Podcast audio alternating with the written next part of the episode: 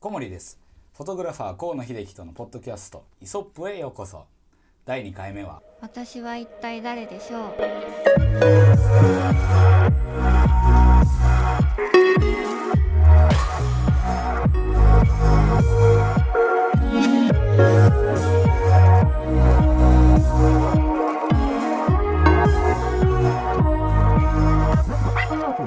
というわけで今回2回目なんですけどはい、 1回目やってみてどうでしたかいやーグダグダだった ちょっとねや。まばあいですよねだけどこれもねあのある種慣れないところの初々しさと考えてもらうと非常になんか良かったんじゃないかな。そうですよね、んそういう風に見ていただけるとすごいありがたいんですけど、なんか素人感たっぷり でさ、もうね、こっからまあどうねあの我々が成長していくかもうこれを聞きながらね応援していただきたいと、そうですね、はいもうね簡単にバットとかねそういうのも簡単なんだけどもう今この努力をねもうねもう見てほしいですよもう見てほしいし聞いてほしい本当に、ですねうもうあのん、素人スペクトラムで言うともうこれ以上いけないところまで多分行ってるので これからは上がるだけだと思うのでそこもあの期待してみてほしいですねさあそれでは今日は、えっとそれを踏まえての話なんですけど、はいまあ、前回は3人の話というか、まあ、ここが何をする場所なのかみたいなところを話していたので、うん今度は、えっと、1人に絞りはい、まあ一人まあ一人に絞りですね。ごめんなさい。えー松下さんの話をしようと思います。はいお願いしますはい。で、えっと多分尋問状態になると思うので、 あの河野さんと二人でこういろいろ書き。いや僕もあのあれですすよ手厳しくですね尋問の側に立ちたいと思い ます、はいはいじゃ あ二対一の状態になってます頑張ってください。は手い綱を緩めること なく、ええ、いきたいと思います。はそういですね。じゃあとりあえずえっとその時系列的な経緯を聞きましょうかね。はいあというかごめんなさい言い直しますえっと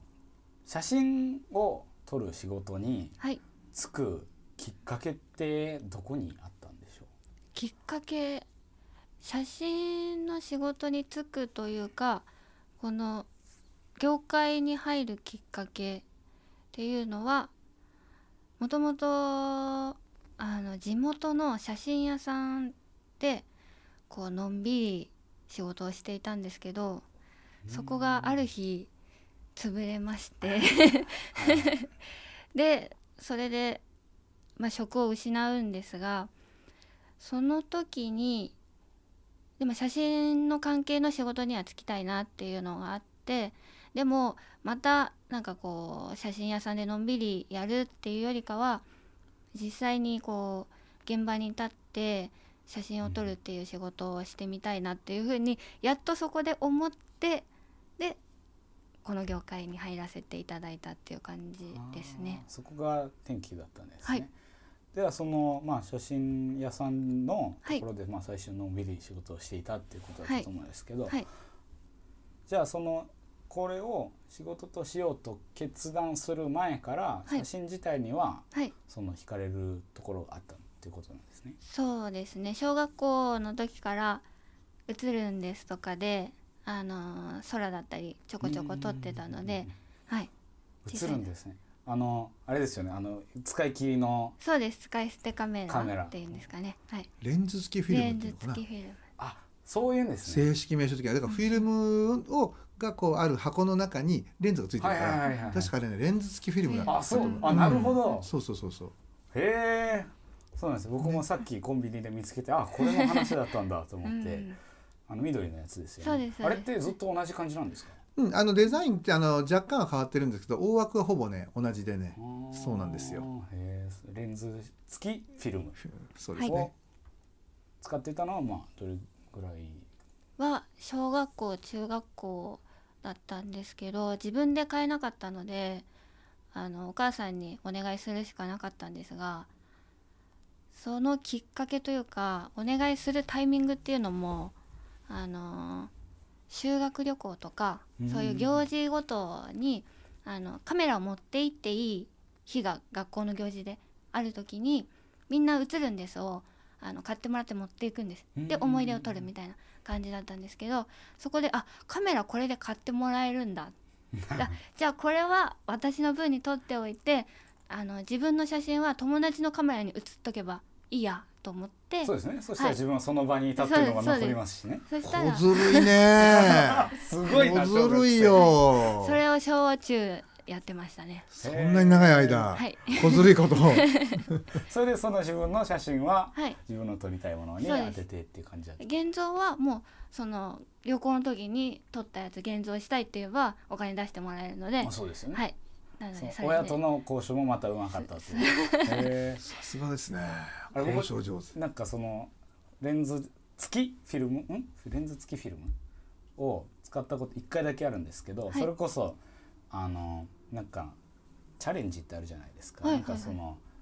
付録みたいなのうんうんうについてきた、多分粗悪品だったんですよ。で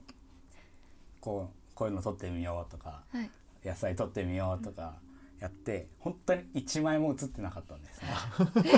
すごいねそそれれはでもうそれ1回しかないのでうん写るんですのみなんなんかあのその使い切りはいフィルムかレンズのあの印象がめちゃめちゃ悪かったんですそうけですど、ね最初そんなことありましたああは全くなかったですちゃんと写って ますあーもうじゃあそこからして僕のその腕のなさがバレてたのか なもしかして、えーえその現像して、はいじゃあその写真をじゃあまあ自分で、はいまあ、どんどん貯めていってみそたういなですはい見て楽しんでみたいな、はいあ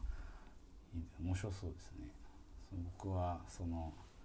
もう一度じゃあ「するんです」を使ってみようかなと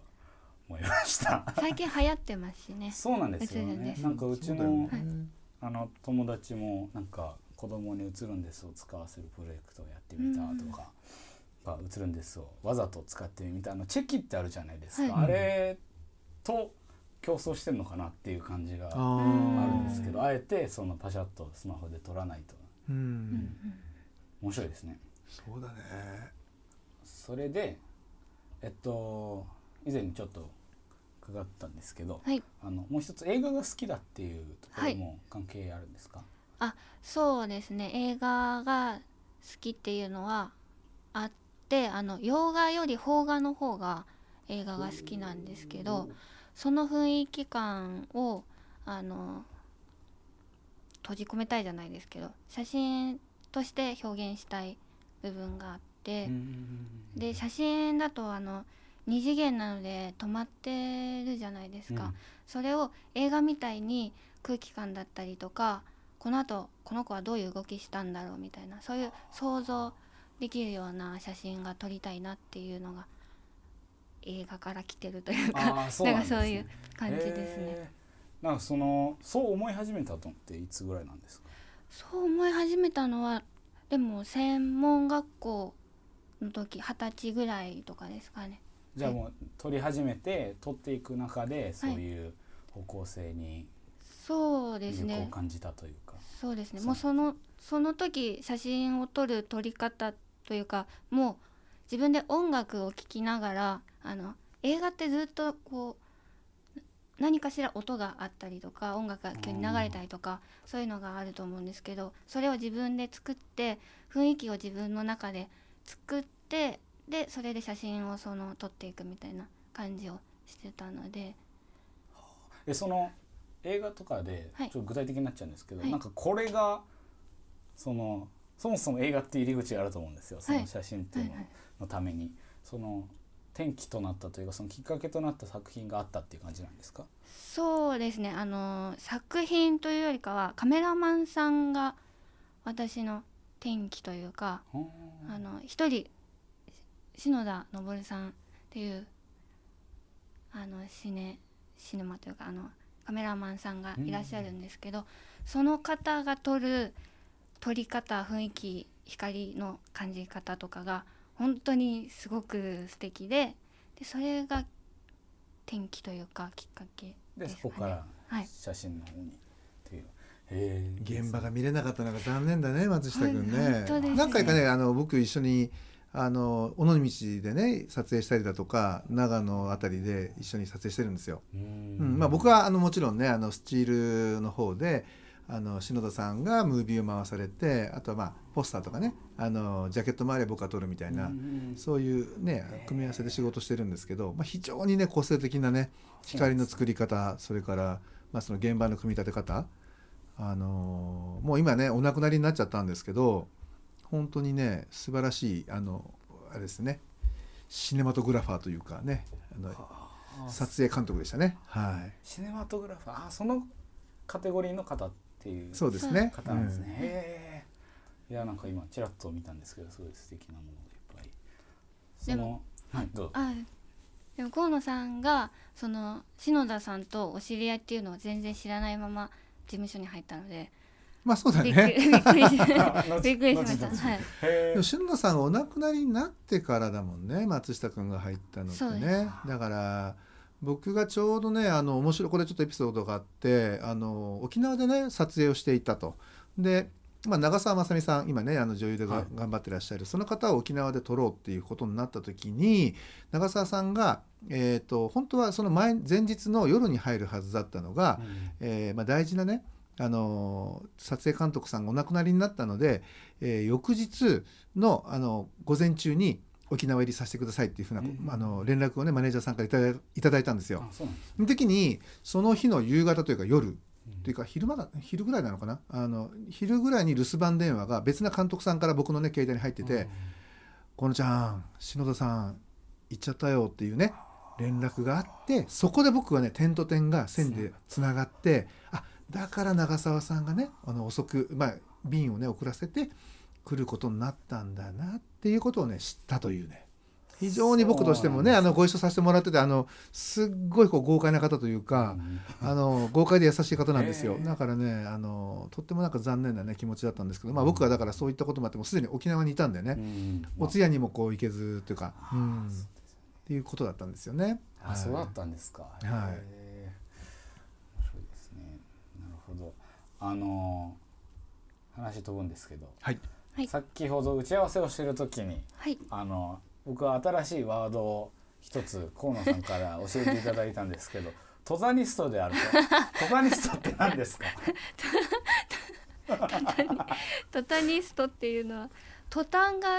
私はすごく好きであ松下の君トタンということをね、はい知らない方も多分 僕は若い世代多いと思うので、はいちょっとまあ、僕をど代ん表なしてものなのかとい う、はいちょっとそこを説明した方がいいかな。はいあの昔ながらのお家とかだとよくあるんですけど屋根だったりあのへ壁面というかだったりに使われてるあの波状になってるあのブリキの板うんうんうんがトタンああれなだっんたですが、ねはいはい それが大好きであのそれを見つけては取りに行くというか見つけに取りに行くこともありますしそれの何に惹かれてるとかっていうのをねちょっとね披露した方が、えっていう衝撃だったんです。そこ多分わからない人にはもうハテナがいっぱいだよこれ。そうですよね、あのもともと路地なんていうんですかに昔ながらの日本の路地がすごく好きでそれこそ中学の時「映るんです」でそこを撮ってたりとかしてたんですけどあの昔ながらの路地には絶対トタンがいるんですよねうあるあるというかうんいらっし いらっしゃゃるるはいいらっしゃるねいらはいいら神聖なものですね。そうだよね。そこにもう終わりになるっていうかね。はいはあのいそうちゃかしちゃいけない。ちゃかしちゃいけない あっ てーそいうう。だそういけないいけそうないけななんですいいいけないねいるんですよトタンさそんうだ が、トタンさんがいるんですけどもうなんていうんですかサビの感じだったりとか年月その年月を感じるところもすごく好きですしあの光の加減その日の天気によって影のつき方だったりそこにある木の影が映ってあのトタンが木みたいなんか絵みたいになってたりとかあのツタがこうすごい葉っぱだらけであの錆びついたトタンとなんて言うんですかねツタだらけのなんかこうそういうのが見てるとなんて言うんですかね落ち着くう。落ち着く落ち着く、へーこよなく愛おしく思ってるんですよね。その僕の勝手なイメージなんですけど、はいあの若干あれですか、あのジブリテイストに近い感じですか。ああそうそれははいそうかあもしじゃれないであすねそのイメージでなんとなく合ってますね。えーちなみになんですけど、はいそういうなんかそのなんていうの景観がある場所って、はい地元を多分聞いてないんですけど、あどこうえっと地元は神奈川なんですがあそうなんですねそうなんです神奈川なんですけどえっとうちの両親が、えー香川の方で香川香川香川県、えっうとどん四四国国そうではいすはいそこの小豆島っていうところ島があるはいんですそこがもう本当に本当にすごいいい路地ばっかりのいいトタンばっかりの昔ながらのお家がいっぱいある島なんですよへ。えタニストにはたまらん島なんだねネストにはもう聖地みたいな場所なんでしょうね、移るんですよ思ってその小豆島を回るみたいな感じでしてたので多分そこからトタントタンを取ってましたそれが中学の頃からって中こと学ですですねへえそ中学か僕中学何やってたの中学途端踏んでましたみたい途な端を踏んでた側ですよねおそらくそれあったらへえそそううなだよんねですね中学の頃からじゃあそこかで今でもそのは途い端のはい愛がまだこうそうです変わらねずっていうところだったと思うそうですねえー中学の頃の河野さんって何やってました中学の頃はね僕はね、まあ、中学、まあ、カメラをね持ち始めたのは中学3年なんですけどもともとは僕ねあれなんですよ小学校の頃からうんずっとあのフルートやってたんですよ、ああそうですよねそうフルだかそう,、ら、そうだったごめんなさい大大切間違えたごめんなさいいえいえそうなんですねフルートやってたんですよあそうなのであのーまあ本当にでもう練習練習また練習ですようん、ーもうじゃあまあうんそうだね30分ぐらいで行っちゃっていいかなと思ってうん、まああのジェットカットすればいいだけそうですそうだフかルーらトだったんですねじゃあもそうう練習練習のう日ん、々、もう本当に練習ばかりでしたねだから、まあ、カメラをほんカメラと出会ってカメラを手にするようになってから逆に少しこうねあの要は外を見るようになっていったっていうふうな感じ、それまではもう本当楽譜ばっかり見てましたよね。ああそうなんですね、えーじゃあちょっと対照的なは中い学時代だ、ね片やトタンを眺め片 やねあの室内で楽譜を眺めるってそういうの眺がめてえー全そう然な違んっですたんだよね。それで、えっとまあその中学からまあ長いこう道のりがあったと思うんですけど、はいその専門学校で、えー勉強されてはい直後に河野さんと会った感じですかいえ違いますその後えーその後そ地元のもう写真屋さんにいましたあそこからそうですまああんまりカメラマンになろうっていう気がなかったあそうだったんですねへえ意外はい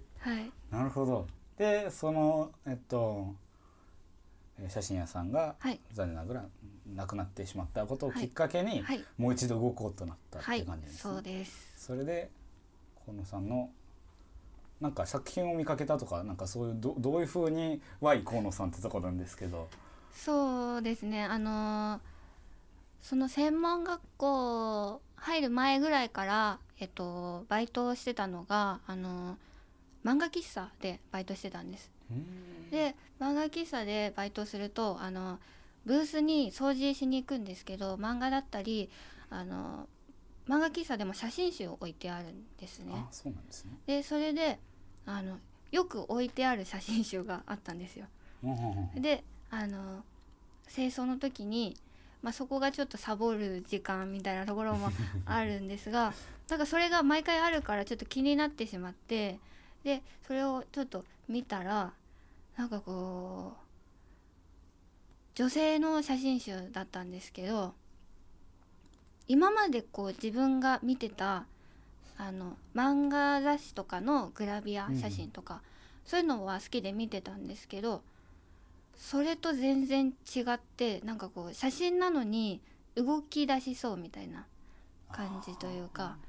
動きだったり音だったりとかが感じられるような写真を初めて見てはあはでちょっともう掃除の時間そっちのけでそれをちょっと見ていてあ没頭してしまって、はいそれでずっとあこの人はすごい人なんだと思って名前だけ覚えてたんですそれでまあそれが専門入る前に見てたんですが専門卒業してであの町の写真屋さんに数年いてじゃあカメラマンに実際になろうってなった時にこのもうこの人のなんていうんですかね弟子じゃなかったらそのカメラマンはやめようっていうふうに思ってたのでももはやオプションはないっていう感じだったんもでうすその人だけしか私の中ではなかったのでで河野さんのホームページを見てたらちょうど本当あのたまたま募集してた時期にぶち当たったみたいな感じです。ごめんね俺でしかもそれがはい、あの募集中にあの運よくはい、なんていうの見つけられたって言って、はいじゃあ面接行きましたってなった時に、はい、そう河野さんにお会いできるんだと思って行ったら女性の方に対応していただいてで面接もそのままその女性の方にしていただいて全部連絡はその方からから来るっていう感じで あれって状況だったんです ね。であの入ってからも入ってからというかあのじゃあ試しにちょっと現場があるからあの一回入ってみるっていう風に言っていただいたんですその女性の方に。なので「あじゃあお願いします」って言ってもその現場はその女性の方の現場なんですねああそうなんです河ね。野さんの現場であでははななくくてて、はいへ、えなんですがふ2つ現場があって2個目の現場の時に河野さんと同じスタジオだったんですあーそこで初めて会うっていう長いはい、道のりが長い道のりでした。あ、初めてと思って。面接の第一関門をくぐり抜けていはい一、つ目の現場を通ってはい、やっと隣に行けたと。行けたんですが、あの最初にご挨拶させていただいた時に、あ、よろしくねみたいな感 じのなんかああ私は入っていいんだろうかっ ていう感じのちょっと挨空気感だったんですね。はい、そそうのです時ね。河野さんなんか事情があったんですよでしょうねおそらくは。いやあのうちの、まあ、僕の考え方として、結局、まあ、順番だと思ってるんですよ例えばその時その当時にいた女あの助手が、まあ、一番助手とするならばあの、まあ、今、まあね、あの松下さんがあの入ろうとしてるのは二番助手になるわけで。そうすると、まあ、一番助手が二番助手の、まあ、ある種世話を見たあのしたりとかねあのフォローしたりとかしなきゃいけない。ということは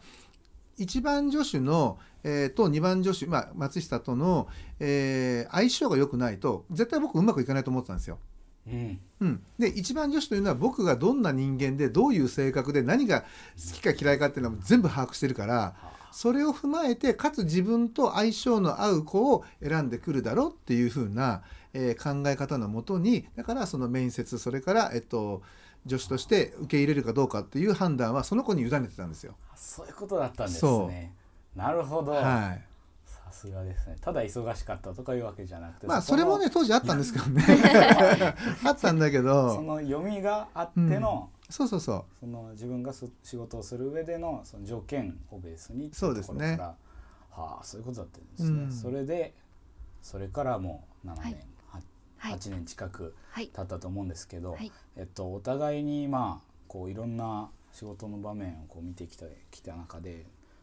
河野さんから見るその松下さんって、例えばそのアシスタ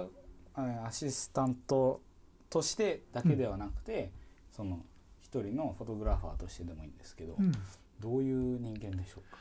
うん、もうね、あのー今のうちのあの区区分というか区別で言うとスタッフという言い方をね、あのするようにしてるんですよね。あの助手をする時もあればあのフォトグラファーとしてあの、ね、舞台に立つこともあるっていうところでスタッフというふうな呼び方をしてるんですけれども、まあ、そういう意味で言うとね非常にこうなんて言うんでしょうあのーまあ見ての通りこうちょっと柔らかいねあの印象実際わかりませんよ実際わかりませんけどもあの見てねあのみ見た感じがすごくこう柔らかいので多分こう初めての人だったりだとかあの、まあ、そういうね最初のこうすごく印象としてはいいんじゃないのかなというふうに思ってます。まあ、これってやっぱりね人とこう人を取りたい人においてはすごく大事なんで、うんあのまあね、そういう意味で言うと非常に当たりがねえ良くてあのすごくスムーズに仕事をする人なんじゃないのかなというふうに思ってます。その,、はい その第一印象っていうのがじゃあまあ変わらずっていうところがうん、大まかにそうです大体ね、うんだったんですね。はいへーなんかその逆にはい、入ってみて、はい、なんかその多分、えっと、カフェでの掃除ネットああーネットカフェでしたっけ、はい正式名称はい、ネットカフェでその初めて写真を見た時からはい、その実際会った時でとその今はい。のその印象っていうのってこうなんかすごい緊張してきた。そうですね最初の印象はやっぱり怖いんじゃないかっていうのが一番あったのでそこからすると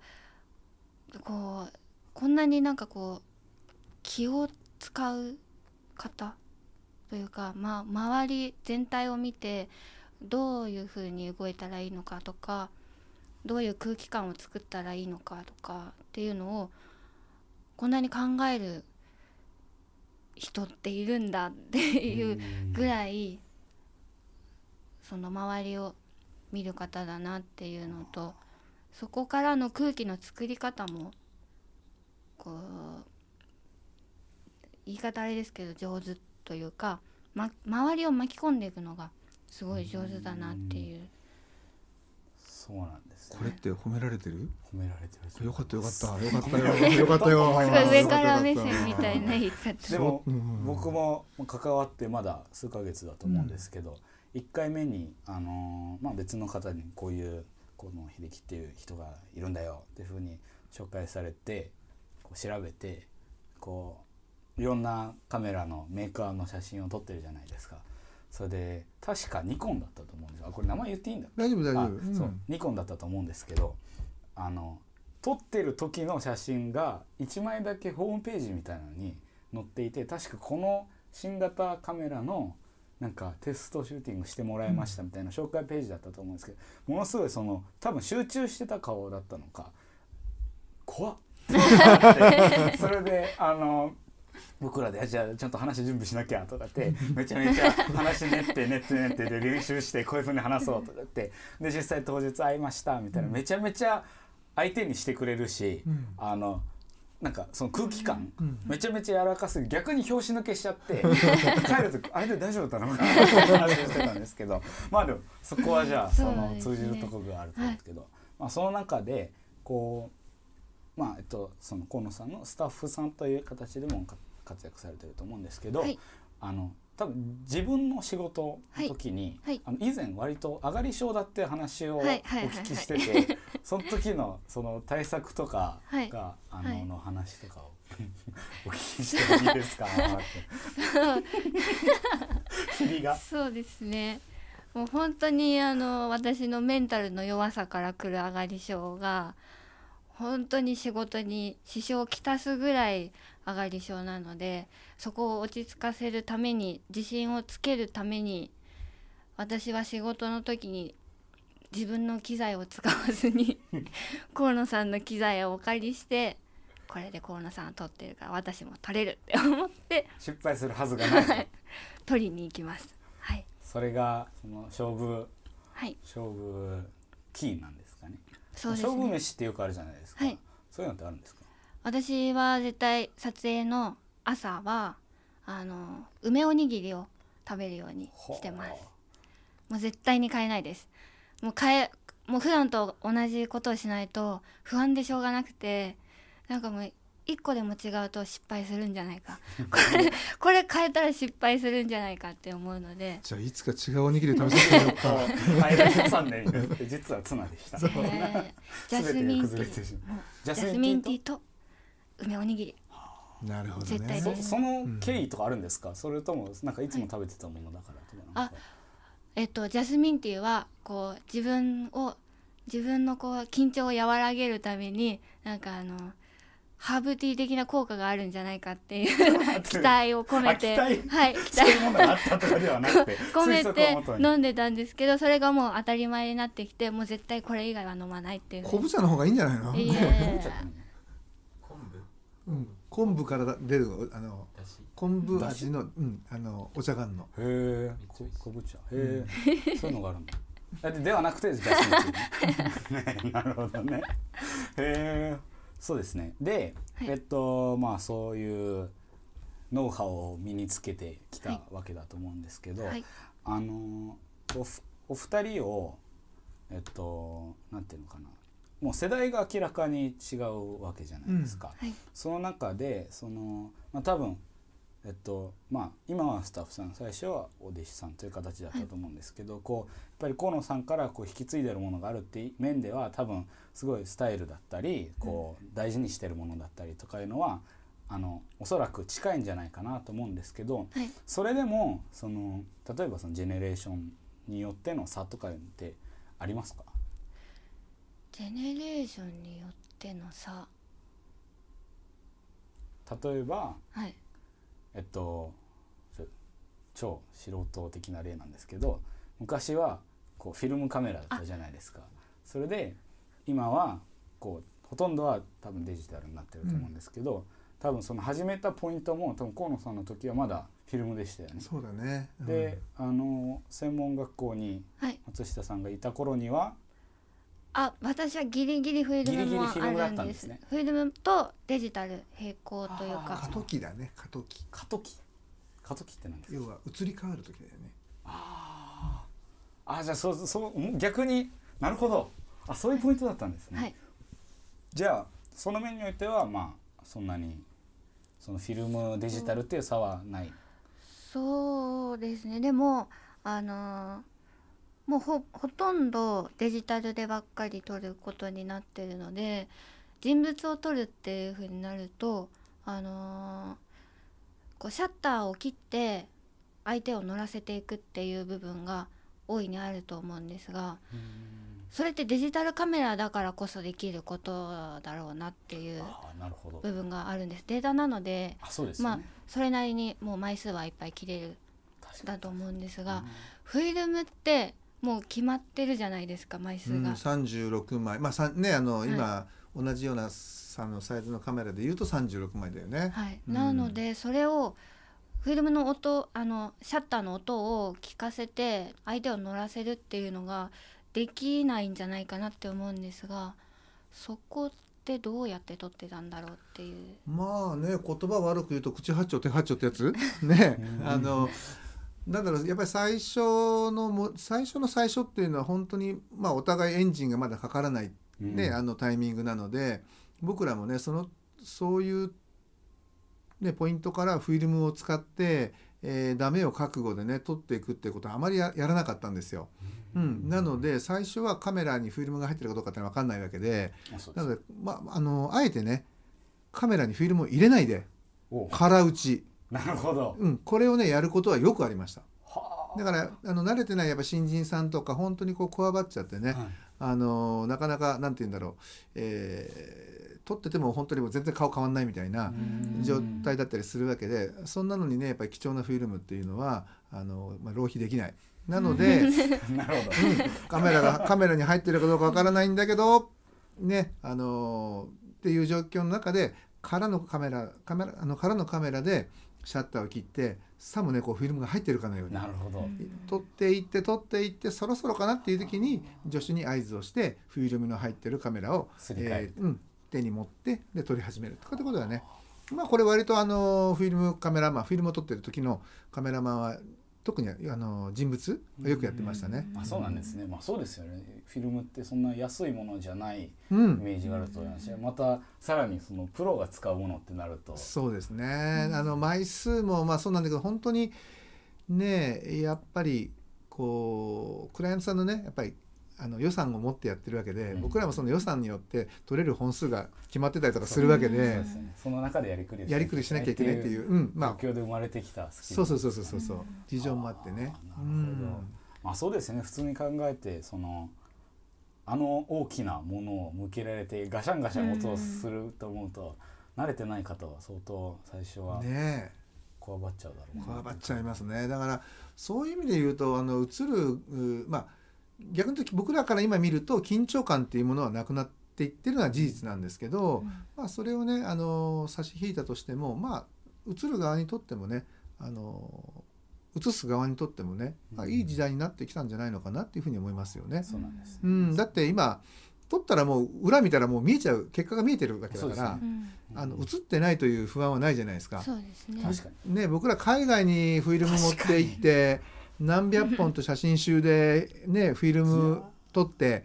そしてまた X 線をなんとかこうねくぐり抜ける交渉をしながら、あの X 線にさらさないようにして持って帰っそうでてすうんそして現像でしょ